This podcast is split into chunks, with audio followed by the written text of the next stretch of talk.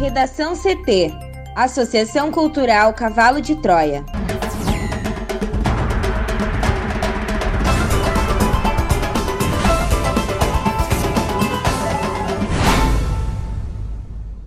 Agora, no Redação CT. Brasil registra 310 mortes por coronavírus nas últimas 24 horas, o menor índice desde maio. O Conselho do Ministério Público vota hoje ações contra a Deltan Dallagnol. Pela primeira vez no século, o Brasil não atinge meta para nenhuma das principais vacinas infantis.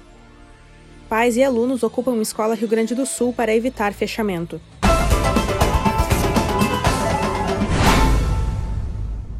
Eu sou a jornalista Amanda Hammermiller. Este é o Redação CT da Associação Cultural Cavalo de Troia. Tempo nublado em Porto Alegre, a temperatura é de 18 graus. Boa tarde. A terça-feira deve ser de chuva intercalada com períodos de tempo nublado na maior parte do estado. A máxima será de 20 graus na capital. A previsão do tempo completa daqui a pouco. No começo da manhã de hoje, na RS 118 em Gravataí, dois carros bateram entre a Freeway e a RS 030. Na BR 116 em Novo Hamburgo, dois carros bateram na sinaleira do Rincão. Teve lentidão no sentido capital interior. Porto Alegre volta para a bandeira vermelha e mais sete regiões são marcadas com alto risco. A repórter Juliana Preto traz mais informações. O governo do estado atualizou o mapa de risco do distanciamento controlado na tarde desta segunda-feira e classificou oito regiões com a bandeira vermelha, ou seja, risco alto para coronavírus. Na lista está a região de Porto Alegre, que volta para a bandeira vermelha após uma semana em laranja.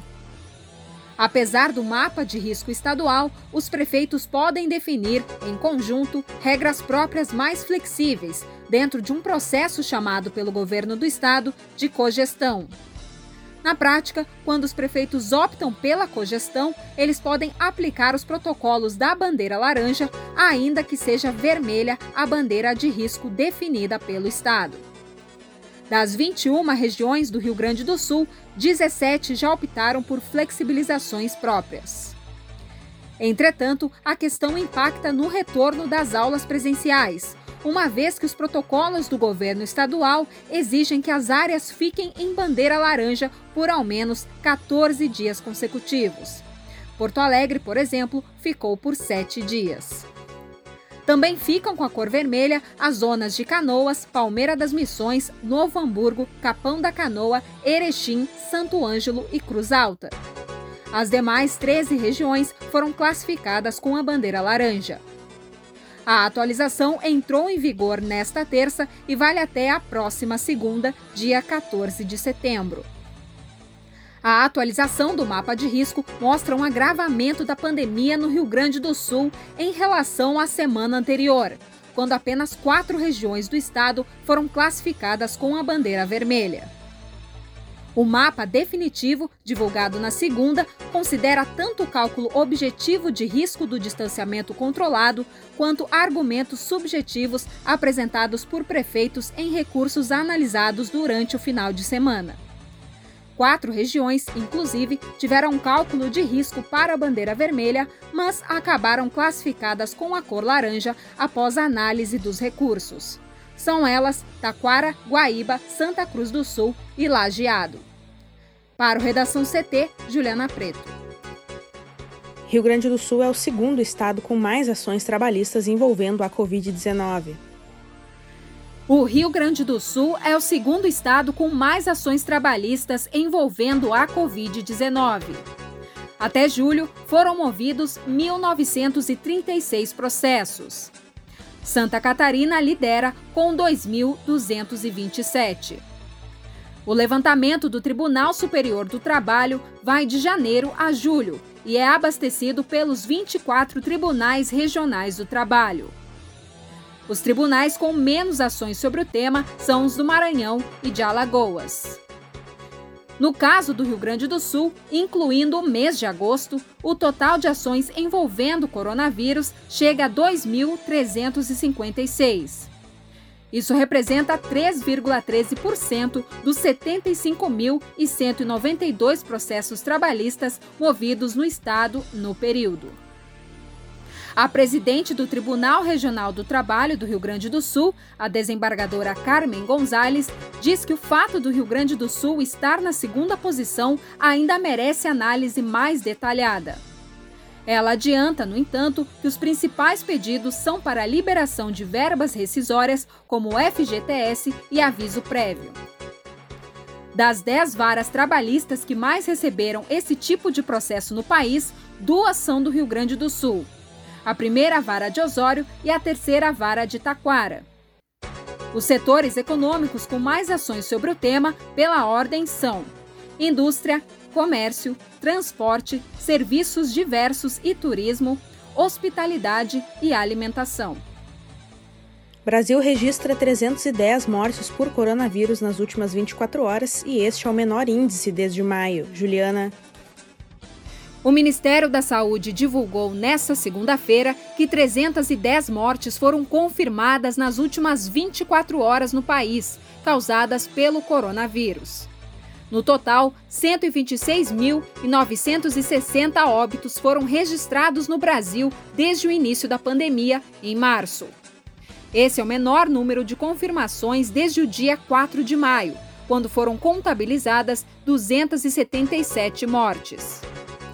Ainda de acordo com o boletim, 10.273 novos casos confirmados foram contabilizados, somando 4.147.794 no total. Outros 2.506 casos estão em investigação e 665.270 estão em acompanhamento. Há ainda 3.355.564 pacientes recuperados da doença. Entre os estados, São Paulo, com 31.377 óbitos, é o que registra mais mortes, seguido por Rio de Janeiro, Ceará, Pernambuco e Pará. As unidades da federação com menos vidas perdidas até o momento são Roraima, Acre, Amapá, Tocantins e Mato Grosso do Sul. O balanço divulgado pelo Ministério consolida os dados enviados pelas secretarias estaduais de saúde de todo o país. Conforme o governo federal, os números reduzem-se aos domingos e segundas-feiras por causa das limitações de alimentação de dados pelas equipes das secretarias de saúde. Já às terças-feiras, o número usualmente tem sido maior pelo envio dos dados acumulados do final de semana. O Conselho Nacional do Ministério Público se reúne nesta terça-feira para julgar processos disciplinares contra Deltan Dallagnol, o ex-coordenador da Força Tarefa da Operação Lava Jato em Curitiba. A autorização para os julgamentos foi dada pelo ministro Gilmar Mendes, do Supremo Tribunal Federal, que derrubou a decisão do decano da corte, o ministro Celso de Mello, que travou o andamento das ações contra Dallagnol. Para determinar o andamento das ações, Gilmar indicou o risco de prescrição dos casos, já que de ambos se encerram na quinta-feira, e Celso de Mello só retorna de licença médica na sexta-feira. Diante da situação, os procuradores da Força Tarefa coordenada por Dallagnol até semana passada gravaram um vídeo e emitiram uma nota em defesa do procurador. No documento, eles afirmam que as ações de Dallagnol sempre ocorreram em defesa da causa anticorrupção e da sociedade, em uma das ações a serem analisadas pelo Conselho, o senador Renan Calheiros, do MDB do Alagoas, pede para que o ex-coordenador da Força Tarefa da operação seja punido por manifestações realizadas nas redes sociais. Na terça-feira passada, o procurador divulgou a decisão de deixar a Operação Lava Jato. Ele informou que deixaria a investigação para se dedicar ao tratamento da filha, que apresentou regressão em seu desenvolvimento. Deltan continuará na função de procurador, mas não mais à frente da Força Tarefa. Pela primeira vez em quase 20 anos, o Brasil não atingiu a meta para nenhuma das principais vacinas indicadas a crianças de até um ano. É o que apontam os dados de 2019 do Programa Nacional de Imunizações. A situação ocorre em um contexto de queda nas coberturas vacinais nos últimos cinco anos, cuja redução já chega a até 27% para alguns imunizantes. Para complicar, em meio à pandemia do novo coronavírus, equipes de saúde dizem ver atrasos na busca pela vacinação também neste ano o que indica a possibilidade de nova queda histórica nos índices. Em geral, a meta de vacinação de bebês e crianças costuma variar entre 90% e 95%. O primeiro patamar vale para vacinas contra tuberculose e rotavírus e o segundo para as demais. Abaixo deste valor, há forte risco de retorno de doenças eliminadas, como já ocorreu com sarampo, ou aumento na transmissão daquelas que até então vinham sendo controladas. Em 2019, nenhuma vacina atingiu a meta entre o grupo de bebês e crianças até um ano completo. Em 2018, mesmo em queda, três das nove principais indicadas a esse grupo atingiram o patamar ideal. Em outros momentos, o Brasil também chegou a ter até sete vacinas com cobertura dentro do ideal, com as demais próximas desse cenário.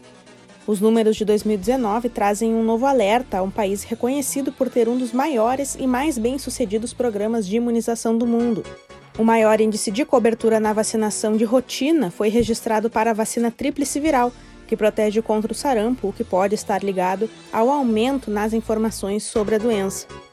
Já o menor, com 69%, foi registrado para a pentavalente, que protege contra difteria, tétano e coqueluche, entre outras, e alvo também de desabastecimento em boa parte do último ano. Em alguns casos, como as vacinas contra poliomielite e tuberculose, a cobertura vacinal já chega ao menor índice em ao menos 23 anos. Em outros, como a pentavalente, a cobertura é a menor desde que houve a incorporação completa no SUS. A cada ano, secretarias de saúde costumam ter até o final de abril para registrar no sistema os dados de vacinação do ano anterior. Neste ano, com a pandemia, o prazo máximo foi adiado para 31 de julho. Apesar dos primeiros alertas terem ocorrido há vários anos, ainda não há uma explicação exata sobre o que leva à queda nas coberturas. Pesquisas que estavam sendo aplicadas desde o último ano tiveram que ser adiadas na pandemia. Os especialistas, porém, apontam fatores como a falsa sensação de segurança a mudança no mercado de trabalho, problemas na organização da rede e até o próprio sucesso do programa com o um aumento no número de vacinas ofertadas, o que exige ir mais aos postos. Outro fator que pode ter pesado, sobretudo em 2019, foram casos de desabastecimentos, como houve com a pentavalente, após problemas na compra no mercado internacional e com a BCG, aplicada em maternidades. A situação também pode ter interferido em outras vacinas com intervalos próximos, o impacto do ajuste fiscal na saúde e o aumento na informalidade e dificuldades na notificação por municípios também é um fator. Além disso, outro ponto que chama atenção são os movimentos anti-vacinas, que ainda são vistos como fracos no Brasil. Declarações recentes do presidente Jair Bolsonaro de que ninguém é obrigado a se vacinar contra a Covid-19 têm levantado preocupação por seu potencial anti-vacinação. No Redação CT, agora a previsão do tempo com Juliana Preto. O mau tempo no Rio Grande do Sul continua. A terça-feira começou com chuva fraca na faixa leste do estado, mas deve se intensificar nas próximas horas, assim como na região norte. A mínima na madrugada foi registrada em Quaraí, na fronteira oeste, que marcou 9,6 graus. As cidades do litoral norte, Morrinhos do Sul e Terra de Areia, registraram os maiores acumulados de chuva das últimas 24 horas. Em Morrinhos, foram 196 milímetros. Já em Terra de Areia, foram 187, 30% acima da média do mês. Segundo a Somar Meteorologia, só nas últimas 24 horas já choveu mais do que era esperado para todo o mês de setembro na cidade. Em Porto Alegre, apesar da sensação de chuva contínua, foram registrados apenas 10 milímetros nas últimas 24 horas. Por outro lado, foram 84 milímetros desde o começo do mês, o que representa 60% do que é esperado para setembro. A exceção à instabilidade são as cidades da fronteira com a Argentina e Uruguai, onde a terça deve ser de tempo firme. No norte, há risco de alagamento por causa do solo encharcado. A previsão para os próximos dias não é das mais animadoras. O mês deve ser marcado pela chuva e, se um dia for de tempo firme em determinado local, a chuva deve aparecer em outro. Também há chance de nova chuva de granizo na quarta-feira. E também está previsto temporal em praticamente todo o estado amanhã, principalmente na faixa leste e na região norte. Para hoje, terça-feira, na região metropolitana, teremos chuva intercalada com períodos de tempo nublado. A máxima será de 20 graus em Porto Alegre. Obrigada, Juliana. Vamos para o bloco de educação. Um grupo de pais, alunos e professores ocupam desde sexta-feira as dependências da Escola Estadual de Ensino Fundamental, Estado do Rio Grande do Sul, no centro de Porto Alegre, para evitar o fechamento da unidade pela Secretaria de Educação do Estado. Na quinta-feira, a escola teve suas dependências violadas por técnicos da SEDUC que romperam o cadeado e retiraram computadores, equipamentos móveis e documentos do local. A ocupação foi decidida no final da manhã de sexta-feira pela comunidade escolar como último recurso para evitar o fechamento da unidade, que atende 249 crianças e 34 estudantes na educação de jovens e adultos. A SEDUC alega que o prédio tem problemas estruturais e que os índices de reprovação são grandes. Além disso, o prédio deve receber um albergue para pessoas em situação de rua durante a pandemia do coronavírus.